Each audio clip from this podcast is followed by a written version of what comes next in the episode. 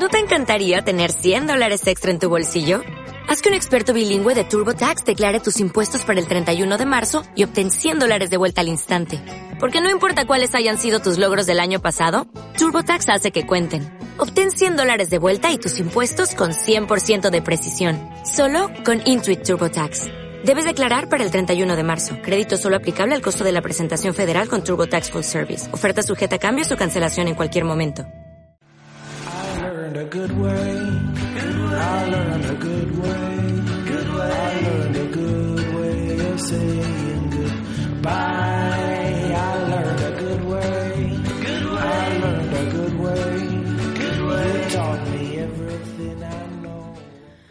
Buenas tardes, 13.16 en el generradio.com y ha llegado mm, la hora casi casi de comer, por lo menos de ir pensando qué podemos cocinar hoy. Buenas tardes a todos, esto es Comilona Jiménez, yo soy Almudena Jiménez y hoy tengo una invitada de máximo lujo, bueno, invitada, hoy está invitada Comilona Jiménez, siempre está invitada en realidad, pero hoy tiene un protagonismo especial porque el programa de hoy es un programa de de recetas de su tierra, de recetas del País Vasco. Muy buenas tardes, Ane Villasante. Buenas tardes. Buenas tardes, Comilona Jiménez. No te quería yo abrir, ¿eh? No, no, querías todo el protagonismo para ti, pero es que yo he traído alguna recetita que me, con tu permiso diré y Mm, contaré. la estoy deseando escuchar. Ahora prontito. Bueno, eh, la cocina vasca es una cocina mm, muy especial, súper sabrosa y de una larguísima tradición. Eh, a mí me gusta mucho porque me da como una sensación de cocina familiar, ¿no? De una cocina que está muy bien comer en familia, eh, muy de compartir, muy de comer con amigos, al calorcito de los fogones, en compañía pues de todos tus seres queridos, de tus amigos más entrañables. Eh, podemos decir también que la cocina vasca tiene un punto de sobriedad eh, eh, que mm, contrapone un poco la idea de que los vascos son muy glotones, ¿no? En realidad tienen unos puntos bastante Nos sibaritas. Sí, pero también Y soy a muchos sibaritas, también ¿eh? cocinar, ¿eh? Que aunque yo no cocine mucho, Sí, sí. se disfruta también de la gastronomía vasca cocinando. Cocinando despacito, con cariño. Pero me consta, me consta que aunque no seas de mucho cocinar, lo que cocinas, lo cocinas muy bien. Bueno, tendré que traerte yo también alguna muestra. Bueno, yo también, que tú todavía no me has traído ninguna, pero tendré que traer yo alguna Es verdad, muestra es verdad. de las recetas que voy a dar hoy. Bueno, voy a dar una yo y otra a mi ama, que voy a ser un poco traicionera porque me ha dicho que lo contase yo. Pero como tengo su audio, yo mira, voy a hacer lo que quiero y lo voy a poner. Pues claro que sí, me parece estupendo. Eh, decíamos que la cocina vasca, pues, eh, aunque tiene ese punto de sobriedad, ¿no? De cocina de producto, es una cocina altamente gourmet, ¿no? Porque, de hecho, por la calidad de sus productos, eh, la gran variedad de ellos, eh, al final sois bastante exquisitos. Bueno, bastante exquisito, sobre todo yo creo que en esos alimentos que tienen que ser de primera calidad. Y de hecho creo que en el audio que os pongo después de, de mi ama lo, lo dice, ¿no? Que, que lo importante es... eh, El pues producto. eso. No voy a adelantar, pero los productos utilizados. Es muy reconocida la cocina vasca como una de las más importantes de la península ibérica y es que dentro de sus fronteras se encuentran muchos de los grandísimos representantes de la cocina española, tanto de la más tradicional como de la más innovadora y lo más maravilloso, aquellos que unen esa gran tradición con la innovación. ¿A quién tenemos? Bueno, pues a Juan María Arzac, a Martín Berasategui, el cocinero con más estrellas Michelin, Pedro Subijana y su aquelarre, eh, Andoni Luis Aduriz, eh, bueno, pues son impulsores de, esta gastronomía. No es de extrañar entonces que sea la comunidad eh, autónoma con más eh, estrellas Michelin. Tiene una auténtica barbaridad y en concreto San Sebastián. Bueno, en, concreto Donosti, perdón. Eh, sus tierras albergan cerca de 40 comedores con el codiciado reconocimiento de esta guía roja de la guía Michelin, cuatro de ellos con la máxima ponderación que son las tres estrellas, que por si se os ha olvidado os voy a explicar mm, cómo, qué significa cada estrella, ¿no? Una estrella, un restaurante que tiene una estrella significa eh, que merece la pena pararse allí a comer. Dos estrellas significa que merece la pena el desvío de la carretera para ir a conocer este restaurante y la tercera estrella se otorga a aquellos restaurantes que por sí solos justifican el viaje. Eso es una auténtica maravilla. Eh, desde luego, si sois tan comilones o comilonas como yo, eh, haréis estos viajes gastronómicos expresamente para probar estas delicias de, algunos cocineros. La relación directa de esta cocina con sus raíces y sus sabores autóctonos ha logrado crear sensaciones que cautivan a los grandes amantes de la buena mesa. José Analija, eh, chef del restaurante con dos estrellas Michelin Nerúa en Bilbao, eh, lo expresa de esta manera. La estrecha relación de un cocinero con sus productos y productores locales ha conseguido poner en valor algunas especies que se están perdiendo. Además, eh, eso enaltece el valor de nuestra cultura vasca a través de nuestras raíces. En pocas, en pocas palabras, nuestra cocina es alma, es médula, pero también es cerebro y también es conocimiento. Qué bonito. Me, encantan estas palabras del chef José Analija. Eh, Euskadi también es una gran despensa, con una grandísima variedad de opciones. Gracias a que tiene pues una localización envidiable, esta región ibérica posee un clima muy especial y variado también un factor que da cabida a su riqueza en ingredientes. En sus, en sus sierras y en sus montañas, por ejemplo, se cultivan los perrechicos, que son unas setas que convierten cualquier plato en todo un manjar y que son algo difíciles de conseguir.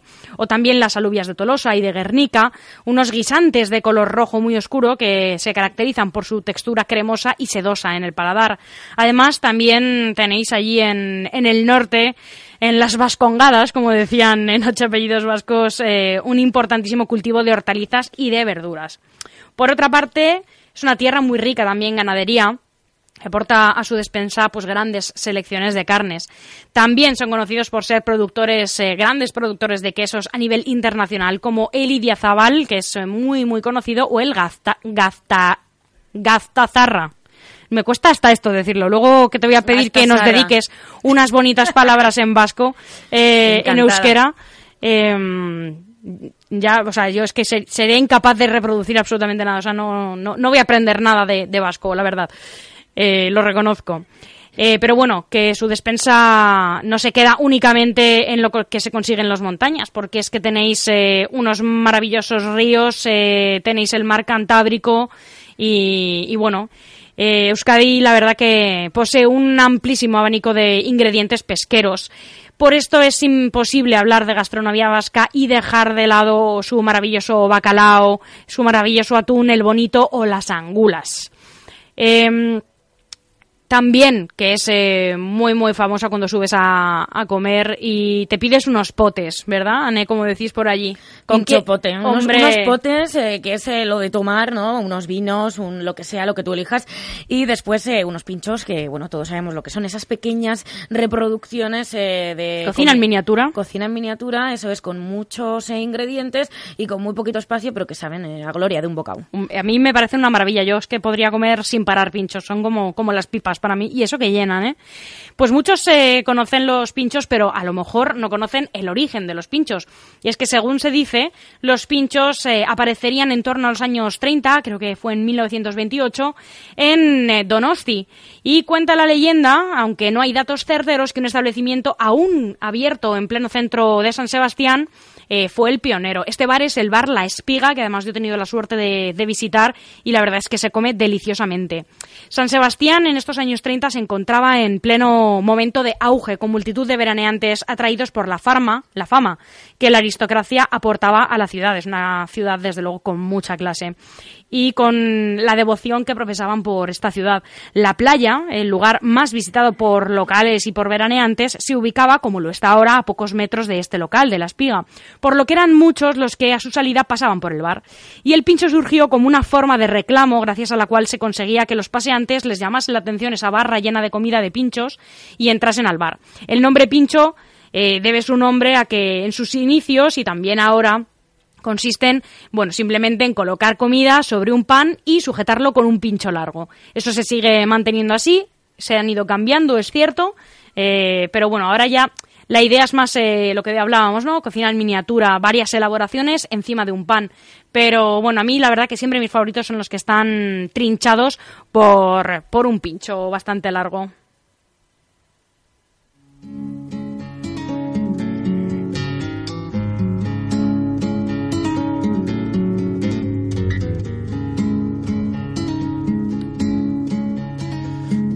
Bizkaia maite Atzo goizean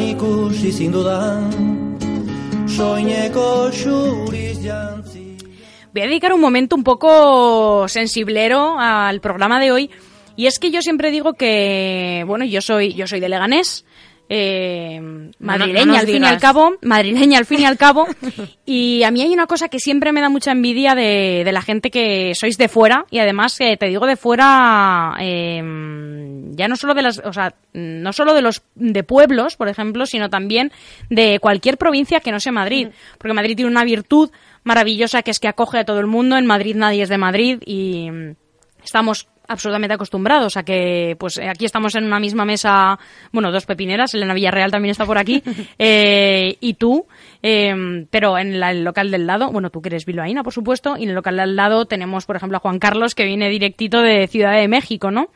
Eh, y a mí me da mucha envidia cuando la gente de fuera eh, habláis de ese apego que tenéis a la tierra, esas canciones que hablan de vuestra tierra. En Madrid también tenemos canciones, pero son unas canciones que también hablan mucho de esa diversidad cultural. Eh, esa diversidad de, países, de ciudades que albergamos aquí con nuestros habitantes eh, y a mí me da como mucha envidia, ¿no? Y pienso, ojo, si yo fuera, si yo fuera tú y ahí te ponen pues tus bilbainadas, que ahora pondremos alguna, una canción que habla de tu tierra, no sé, creo que sentiría como y seguro que lo sientes, que te estoy viendo. Y, lo siento y además te agradezco que hayas puesto esta en concreto que habla de Vizcaya, ¿no? Que también es, eh, bueno, la provincia de la que yo vengo.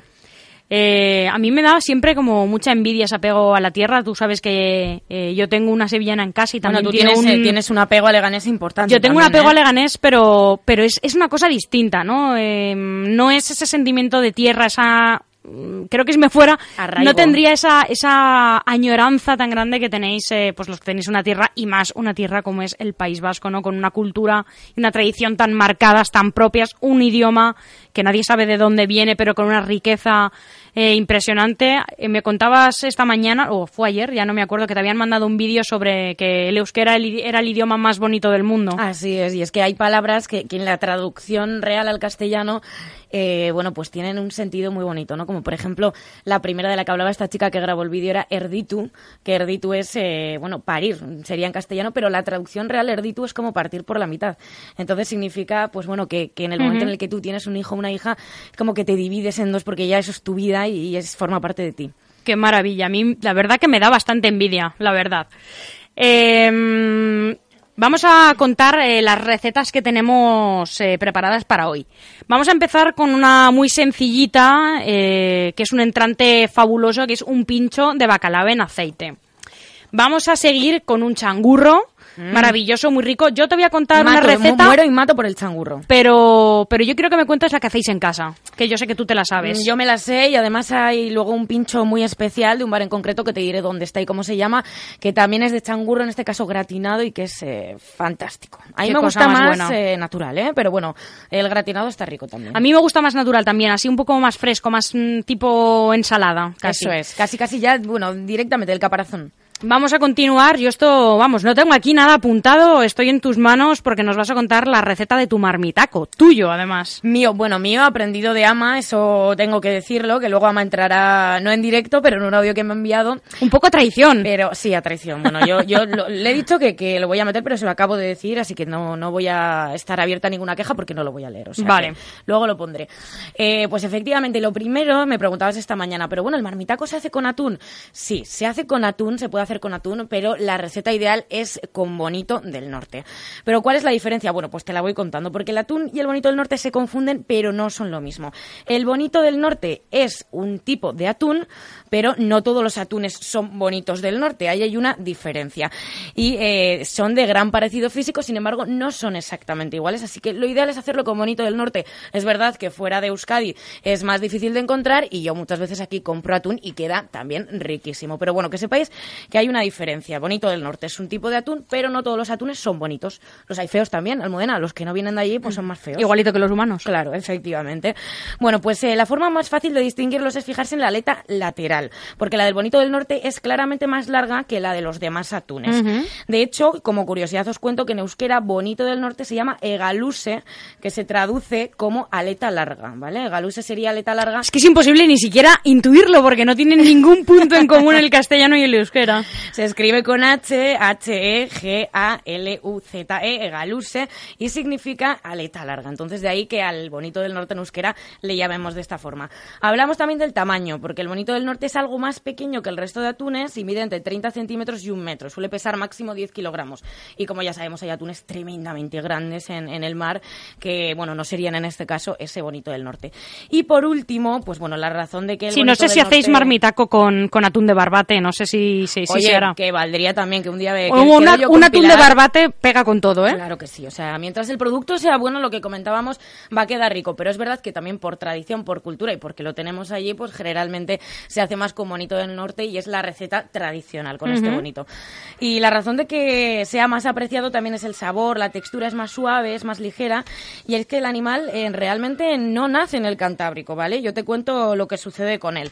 Eh, se reproduce en las Azores y luego va nadando hasta el Cantábrico en junio aproximadamente cuando empieza la temporada de pesca y se alarga esta temporada hasta septiembre. El bonito del norte eh, es más jugoso y se encuentra en este último mes debido a que ha pasado todo el verano alimentándose en estas ricas aguas cántabras que, bueno, en las que no nace porque, como decimos, viene desde las Azores. Fíjate, hace un largo recorrido, ¿eh? Y tanto que sí, pero luego se queda por ahí en el norte y entonces ya una vez que llega la temporada de pesca, pues está rico, rico y con fundamento y para comer. Qué rico. Estoy deseando escuchar la receta que nos vas a dar tú de tu marmetaco y luego traemos la receta de las cocochas de la madre de Anne. De las cocochas de bacalao en este caso, porque también las hay de merluza, pero a mí las que me gustan son de bacalao al pilpil. Porque el bacalao al pilpil está muy rico, pero yo soy más fan de las cocochas, tengo que decirlo y en mi casa se suele se suelen cocinar las cocotas al pilpil.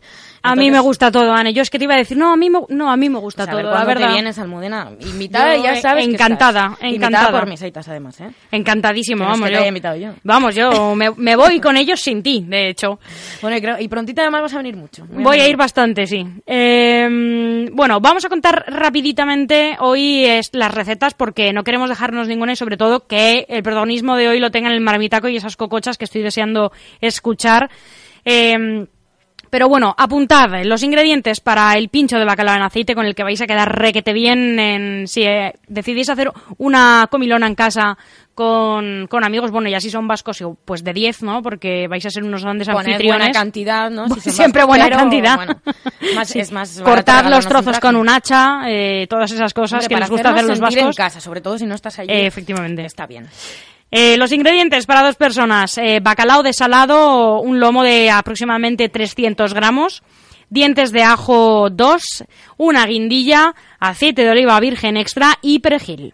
Y el procedimiento es muy sencillo. Vamos a picar unos aritos de guindilla. Ya sabéis, si sois más picantones, eh, pues echarle me hace un baile así tipo de pollito. Eh, si, bueno, que si os gusta más el picante, le echéis pues más aritos sin pasaros. era, un baile, era un baile de lo que un máximo de tres o cuatro. ah, sí, sí, sí. Que pica el traserito con el picantito. Eh, bueno, vamos a picar unos aritos de guindilla y los dientes de ajo. Yo aconsejo que, que el ajo lo piquéis eh, muy finito, eh, como para hacer unas chips, que cómo se hace unas chips de ajo. el único truco es que cortes el ajo lo más fino posible sin que se te rompa, pero unas rodajas finitas, finitas y las echas en el aceite frío. Entonces, de esta manera eh, se van a quedar tostaditas que luego por encima de este bacalao están de muerte. Bueno, vamos a sacar eh, láminas finas sin espinas del bacalao o pequeños tacos, depende del gusto. Y las vamos a colocar sobre un recipiente más bien hondo las regaremos con abundante aceite de oliva virgen extra y los dejaremos reposar durante 15 minutos antes de consumir, como que se hidrate el bacalao.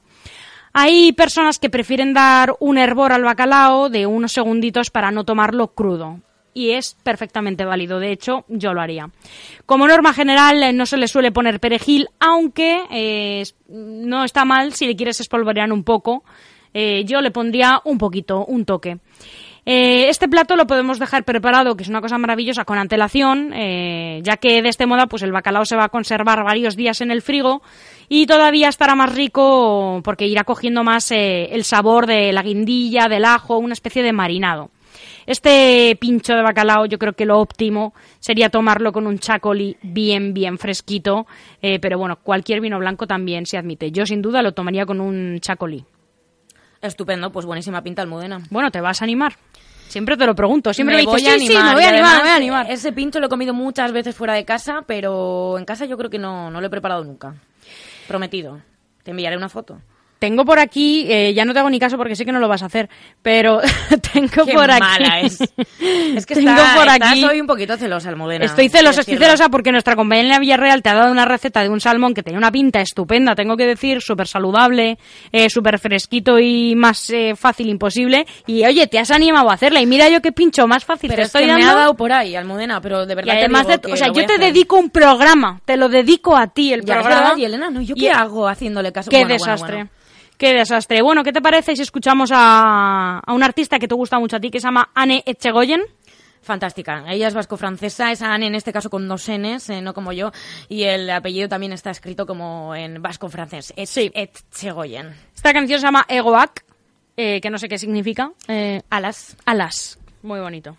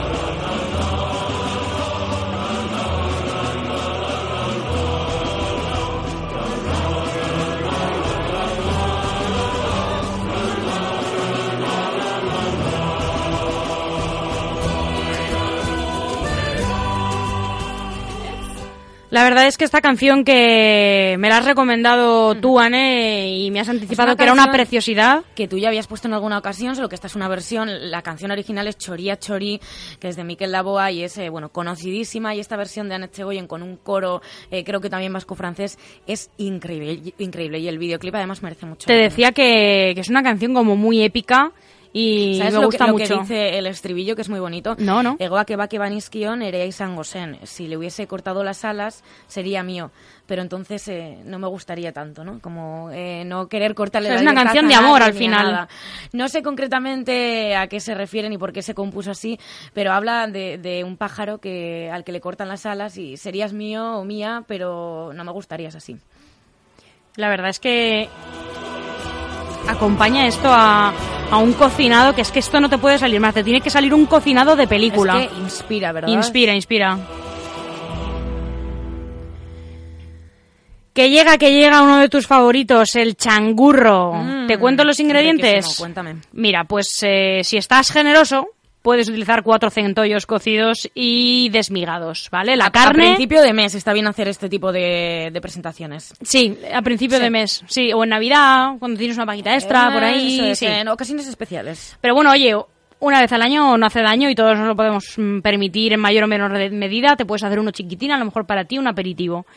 Eh, para mí la complejidad, no sé para ti de, de, este, de esta receta, bueno, las complejidades son dos, ¿no? Es eh, sacarle todo el partido al centollo, sacarle muy bien la carne y, mm, bueno, para empezar, eh, cocerlo, ¿no? Pero bueno, eso es matemáticas, como los postres, ¿no? O sea, el tiempo que, que se te marque y mm, sacarle muy bien, muy bien la carne al centollo para que no se te quede nada y el aliño, fundamental el aliño. Vamos a necesitar eh, cuatro centollos cocidos y desmigados, una cebolla roja picada. Si no es roja no pasa nada, pero la verdad que la roja le va muy bien. Eh, unos 50 gramitos de mantequilla, dos tomates maduros, un buen chorretón de brandy sin pasarnos, tiene que darle el toque. Además es un sabor muy característico de este plato. 200 eh, mililitros aproximadamente de salsa de tomate, otros 200 igual de sopa de pescado pan rallado mm, preferiblemente de miga fresca y una miga así blandita, un poco humedita y unos daditos de mantequilla.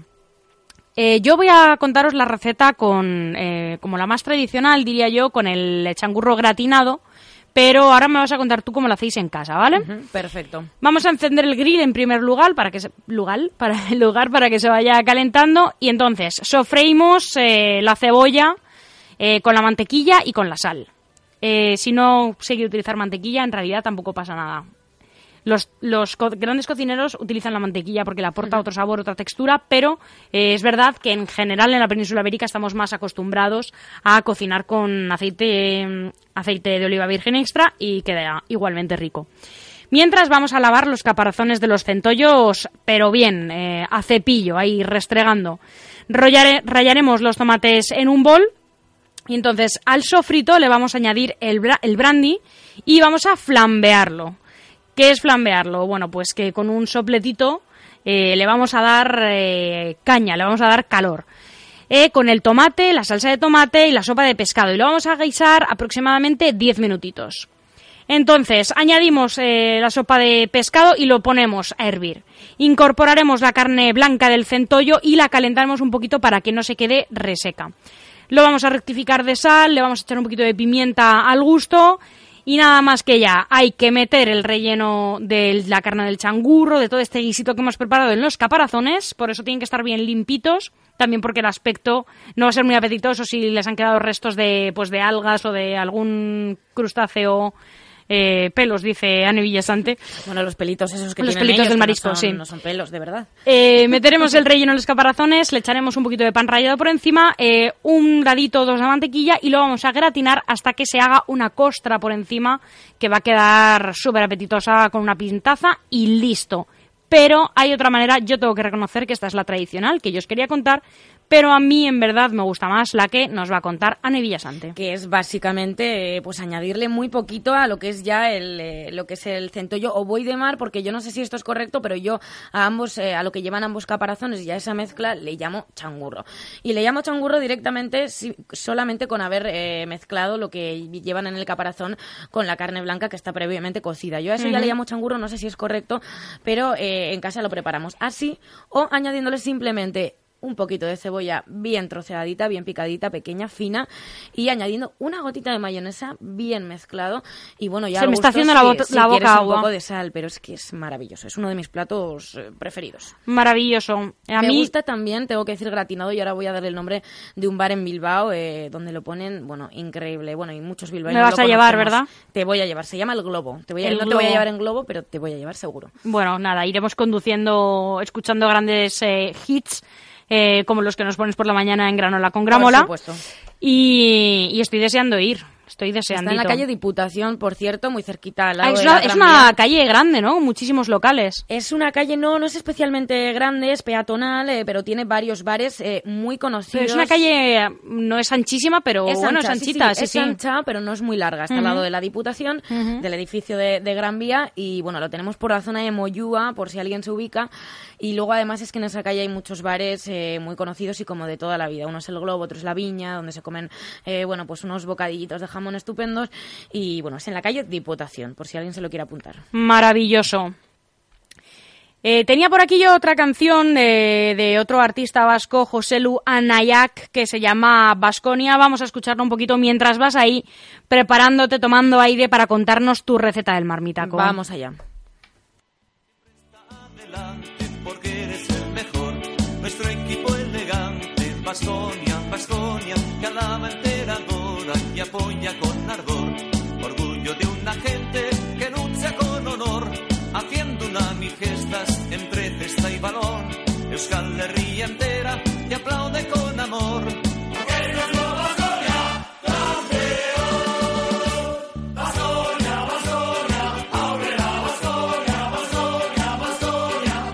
Aupa, aupa el Vasconia, claro que sí. Aupa, pues me has llevado a Vitoria rápidamente, me has llevado a Álava, pero menudo triple que te acabas de jugar, ¿eh? Como los José Ya te digo, ya te digo.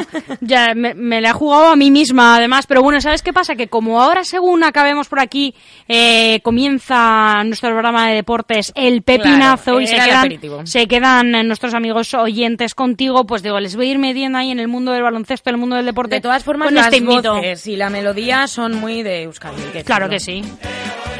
Hombre, ¿qué hay más vasco que esto? A la vez.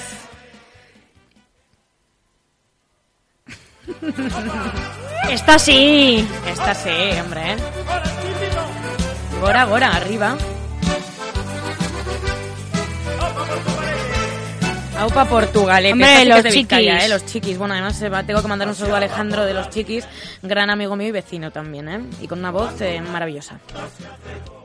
Ah, que, pero que él es del grupo de los chiquis. Claro, él pertenece al grupo de los chiquis. Ah, que no sabía. Bueno, yo cuando Se me está pegando el acento, otro saludo, porque yo allí trabajaba, ya sabes, en, en, Bilbao, en Radio Nervión, que es una radio, pues bueno, muy conocida en, en Bilbao y parte del extranjero. Y bueno, pues eh, tenía un compañero llamado Ramón Astica, que no se va a jubilar ni a tiros porque le encantan las bilbainadas y tiene su programa desde siempre en Radio Nervión, desde hace 30 años por lo menos. Y él es muy amigo también de, de Alejandro, que además es vecino mío. Y cuando a mí me tocaba hacer el programa con él, pues mandábamos muchos saluditos a los chiquis que espero que estén muy bien. Y esto no lo he conocido hasta que te he conocido a ti, la verdad es que me parecen maravillosas. Yo me imagino ahí dentro de una verbena, en unas fiestas que están siendo, han acabado ya. Están siendo ahora. Están siendo, vamos, comiendo como a mí me gusta. de hecho, las bilbainadas como que las escucha mucha gente mayor, pero vamos a ver, que es que hablan de nuestra tierra, y eh, además... Eh, pues esto no pasa de moda. Con mucha gracia y con muchísimo cariño, a mí me encanta.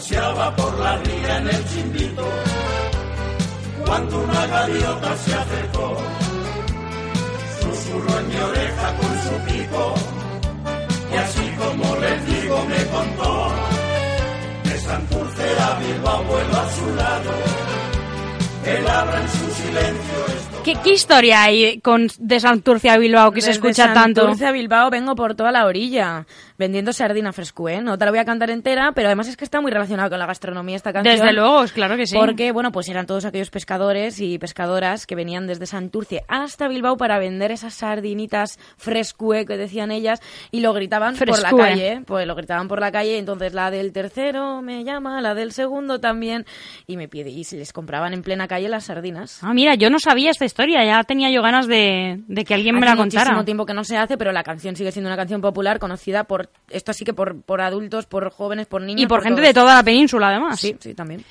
Bueno, ¿qué pasa con ese marmitaco que estoy ya con la boquita hecha agua? Yo, mira, Almudena, no voy a ser tan profesional como tú porque es que decirte así, enumerarte los ingredientes, yo te lo voy a ir contando según lo hago. Claro que sí. ¿Te parece? Mira, yo lo que hago, eh, bueno, aparte de ir a la compra y comprar pues las hortalizas que necesito. compra de mercado, a poder ser. Las patatas, sí, a veces en mercado y otras veces compro en el supermercado, tengo que decirlo. Y luego, pues, eh, bueno, aparte de, las hortalizas, eh, patata, por supuesto, comprar también ese bonito del norte si puede ser, y si no, esa, tú, con un par de rodajas... Fresco, a ver si se nos va a ir la gente supermercado por la lata. por favor, fresco, claro, ¿eh? Ojo, no me estaba dando cuenta, pero tiene que ser un eh, atún en este caso o bonito del norte fresco. Es que yo creo que la gente, como, bueno, la, gente en general no, pero habrá quien esté acostumbrado a ver las latas que ponga bonito del norte, ¿no? En conserva y no salga mucho de aquello. De, de, marca del consorcio, además, que es conocidísima y que está también estupendo, pero para comer de otra forma, ¿eh? No en este plato.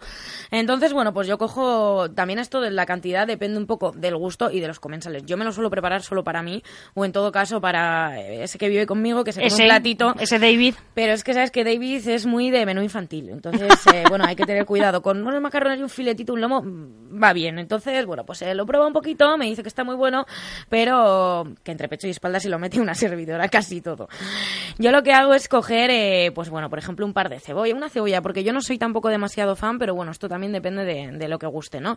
Y lo pico finito, bueno, primero las pelo y luego las pico finito. A ello le añado también eh, un pimiento verde, también picado muy finito, un par de tomates, también eh, troceaditos, y un par de ajos, por ejemplo. También el ajo es muy para gustos, ¿no? Pero también todo muy picadito y lo echo en una buena cantidad, un buen chorretón de aceite de oliva, muy bueno, de aceite de oliva virgen, y lo rehogo. Hecho todo esto que ya está mezclado, estas eh, cebollas, eh, pimiento verde, tomates y ajos, y lo rehogo aproximadamente 10 minutos, pero bueno, depende. A mí me gusta que quede muy blandito a fuego, no muy alto para que no se nos quemen, sobre todo los ajos, pero bueno, ir rehogando hasta que ves Sí, que, que quede en su punto. Eso es blandito. A mí me gusta Ujú. especialmente Sí, sí, a mí también. Para un sofrito, para un guiso, me gustan blanditos. Pero bueno, eso también, eh, como decimos, eh, para gustos. Bueno, pues eh, después lo que tenemos que hacer es, eh, bueno, echar, eh, bueno, pelar las patatas y hacerlas en trozos que no sean ni demasiado grandes ni demasiado pequeños. Pues bueno, unos trocitos que no sean para tortilla de, ¿De patata, que bocado? yo hago más. Sí, de bocado, unos eh, ¿no? Que te quepan, la, que te quepan una- en una Sí. cucharada, en un, eh, ¿no? En una cogida del tenedor. Sí, o incluso, bueno, eh, yo algunas partes un poquito más grandes, otras un poco más pequeñas, y a veces pues en la misma cuchara te pueden ir dos trocitos, pero bueno, más o menos eh, lo has Y las cortas eh, como al corte, ¿no? No a cachelo, No, como a los cachelo gallegos. No, no, a cachelo no, las corto yo con el eh, cuchillo, voy haciendo yo más o menos las medidas que, que tengo en mente y bueno, pues eh, lo, lo preparo. Entonces, bueno, este es el momento de echar caldo de pescado. Antes, ya esto lo tenemos troceado, estas patatas, pero tenemos que echar ese caldo de pescado a el sofrito que ya tenemos preparado. El caldo de pescado, bueno, pues esta es la opción de comprarlo en el supermercado, que bueno, es la peor opción, pero que a veces por falta de tiempo se hace y no pasa nada y queda muy bueno. O la opción de echar también alguna becrem de pescado, etcétera, que le pueda dar ese condimento y, Y ese no pasa nada. Y si no, pues bueno, hacer un caldo de pescado por tu cuenta que efectivamente lleva más trabajo. Pues bueno, echar eh, los eh, productos que quieras de mar y Eso es lo ideal, saborcito. pero a mí me gusta siempre contarle a nuestros oyentes que, que bueno, que si tú quieres eh, cocinar un- y que el marmitaco, por ejemplo, sea una comida bastante habitual en tu, eh, bueno, en tu día a día, en tus semanas, en tu menú, pues eh, que no pasa nada, no hay ningún problema. Si Por le quieres echar un no, poquito yo- de avecren, eh, le quieres dar un poquito de caldo eso. de pescado, no hay ningún problema también porque hacer un buenísimo caldo de pescado implica un gasto en la cesta de la compra eh, bastante considerable. Además de eso, efectivamente, del gasto, ¿no? Eh, yo, por ejemplo, con, con los arroces y demás, tiendo mucho a echar eh, o caldo de pescado comprado en, en el supermercado o algún avecren o sucedáneos que tengan, pues bueno, ese saborcito ya más saladito. Más Lo que queremos es que se, se animen a, a probarlo Eso en es. casa y, y es una opción bastante más asequible y, y más fácil. Y les va a quedar rico, rico y con mucho fundamento. Bueno, pues una vez que tenemos ya estos ingredientes y la patata un poquito rehogada, la patata un poquito de tiempo, tampoco demasiado, echamos ese caldo que puede ser, como decíamos, hecho por uno mismo o comprado en el supermercado en cualquiera de estos dos formatos. Se deja un tiempo ahí hasta que efectivamente tú vas controlando Cuece la patata. cómo se va cociendo la patata y dependiendo también del tamaño será más o menos tiempo. A veces pues pincho con un tenedor y veo más o menos si está blandito o incluso Probar, probar, eso es lo más importante probar, cuando se cocina. Hay que probar, que además es lo más bueno de, Bueno, de cocinar. ya cuando te lo sirves ya, ya has comido ya antes. Desde luego. Has ido probando, pero bueno, probar un poquito. A mí me pasa cuando corto jamón, corto jamón y, y- y me, he co- me he comido tanto como lo que he partido. Piquito, piquito jamón Sí, y luego sí, te quedan sí. solo los piquitos, ¿no? Lo- El pan. Bueno, pues en el momento en el que ves tú también a tu gusto que las patatas, a mí me gustan especialmente blanditas también, repito, están ya eh, blandas, añades eh, los trozos de atún que previamente, bueno, pues has limpiado, has eh, desespinado, estoy inventando esta palabra, pero bueno, le has quitado las espinas y has troceado en cuadraditos. Entonces, en ese momento, ya cuando la patata está bien hecha, añades esos trocitos de bonito del norte o de atún y lo dejas aproximadamente tres minutos porque no tarda apenas en hacerse. Ahí el fuego ya está más alto y entonces no tarda demasiado. Eh, luego ya es cuestión de probar eh, y ver cuánta sal tienes que añadir, pero al final de todo sí que es cuestión de añadir un poco de sal, revolver, dejar un poquito más, plof, plof, y ahí tendríamos nuestro marmitaco. Es muy sencillo. Es muy sencillo y además con los ingredientes que tenemos todos en mucho casa. sabor, muchísimo sabor. Desde luego que sí. Eh, una duda, sugerencia que yo tengo. Hmm. ¿No sería conveniente marcar un poquito el bonito en la sartén antes de cocinarlo? Yo te cuento. Eh, se hace con muchas carnes y con muchos pescados, marcarlo para que coja un color dorado y luego que se termine de hacer. Eh, en el guiso, que es como eh, que, que coja ese sabor de ese sofrito que has hecho previamente, pero eh, por ejemplo, eh, cuando he hecho merluza confitada, por ejemplo, eh, recordemos que confitar pues es eh, cocinarlo en aceite, como si fuera cocerlo en aceite sin freírlo, cocerlo a baja temperatura en aceite.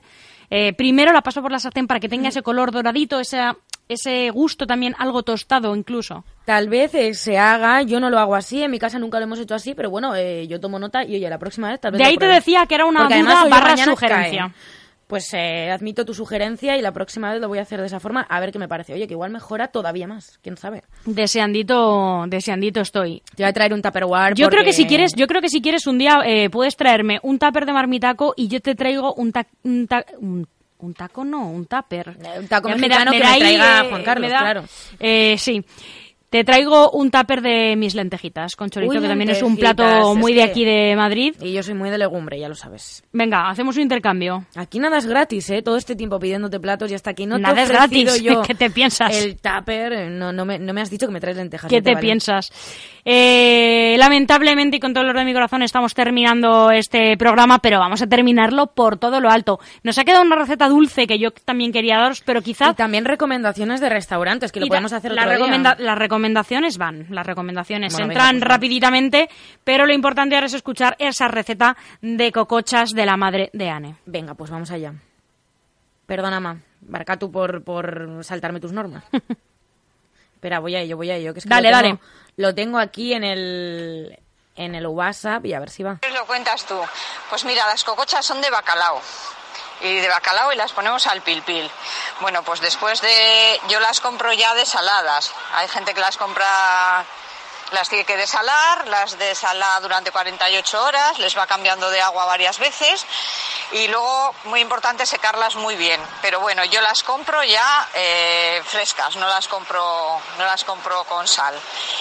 Eh, a ver, pues frío, secarlas bien, eh, eh, echarles un poquitín de sal y luego, pero te viene en internet, si miras en internet te lo va a explicar mejor que yo. Que no, que no. luego, eh, frío unos ajitos que se doren un poquito y los saco y espero que el, que el aceite se quede casi frío, que puedas meter el dedo, ¿vale? Solo templadito. Muy importante que el aceite no esté caliente porque entonces se fríen y no queremos que se frían. Entonces, para freír Gran los ajos consejo. bien, luego retiro los ajos, retiro la cazuela y espero a que se quede templada, templada, tibia.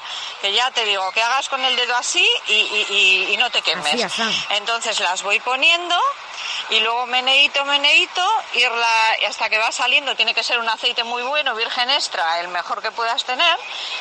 Y, y luego ir meneando como al- para hacer el pil pil, que vaya soltando la, la gelatina, La gelatina, el que, pescado. vaya, que vaya engordando el aceite.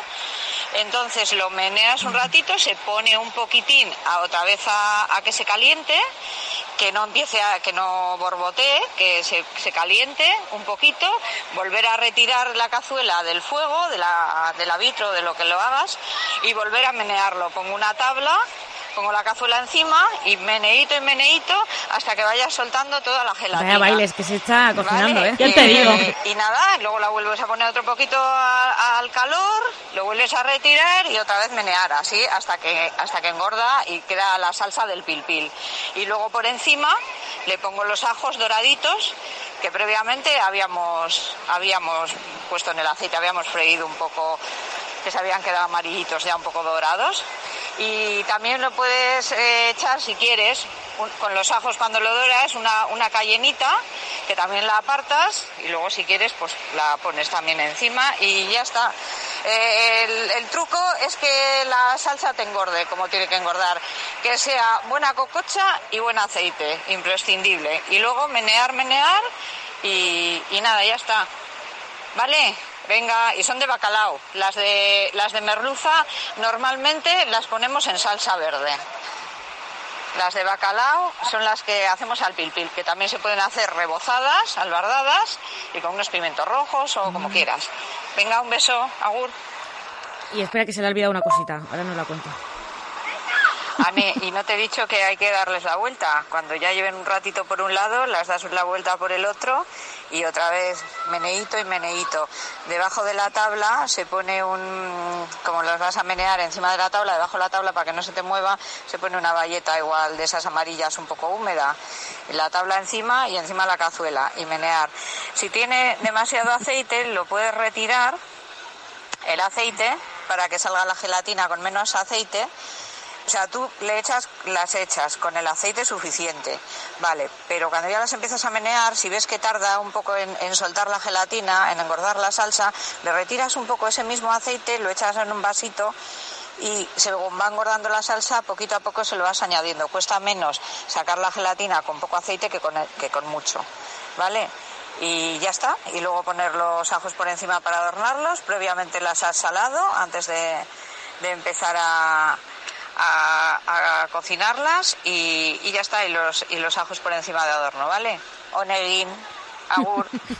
agur, ama, pero sí, mira, mira que debut, ¿eh? Y no quería ella. Me ha encantado, me ha encantado el término meneo, me ha encantado, porque además, no, es que, es que muchas veces como no agita la sartén, no, menea la sartén, dale gracias, Ana Jonin, ¿eh? Voy a dar el nombre, Ana Jonin, eh, ama para sus hijas, pero bueno, que esta es la receta suya. ¿No había dicho yo el nombre? Ay, no lo sé no sé. Me gustaba lo de las cocochas de la madre de Anne, me gustaba, pero es verdad que son las cocochas de Anne Jonin. De Ana. De Ana, Jonin. De Ana. Luego te escogió a ti un nombre eh, vasco.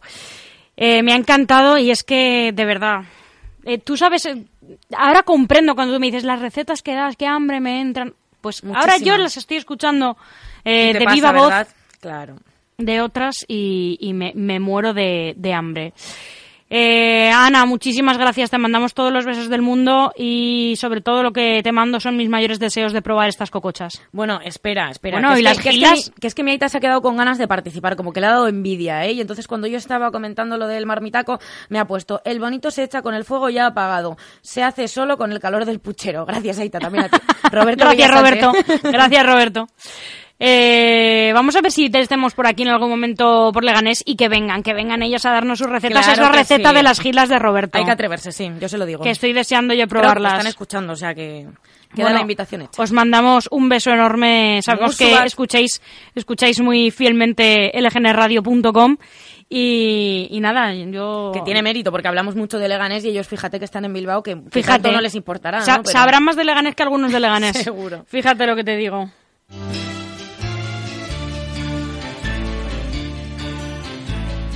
Buscando hacer fortuna como emigrante se fue a otras tierras y entre las mozas una quedó llorando por su querer. Vuelve al caserío, no llores más mujer famosísimo grupo Mocedades. Eh, todos los integrantes. Estuve hace nada en el concierto, vinieron a Leganés. Es verdad. Bueno, estuviste en el del, el del consorcio. Bueno, del consorcio, pero varios de sus eh, integrantes, eh, bueno, son compartidos. Y estuvo genial, eh, tengo que decirlo. En esta canción Maite Chumia que comparten con Plácido Domingo, no exento de polémica estas semanas, pero grandísimo cantante por otro lado. con Maite Chumia nos vamos a despedir.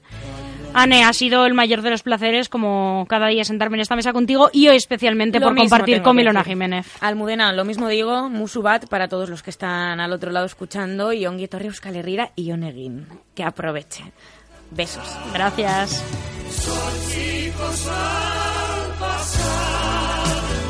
y volveré a decirte las mismas cosas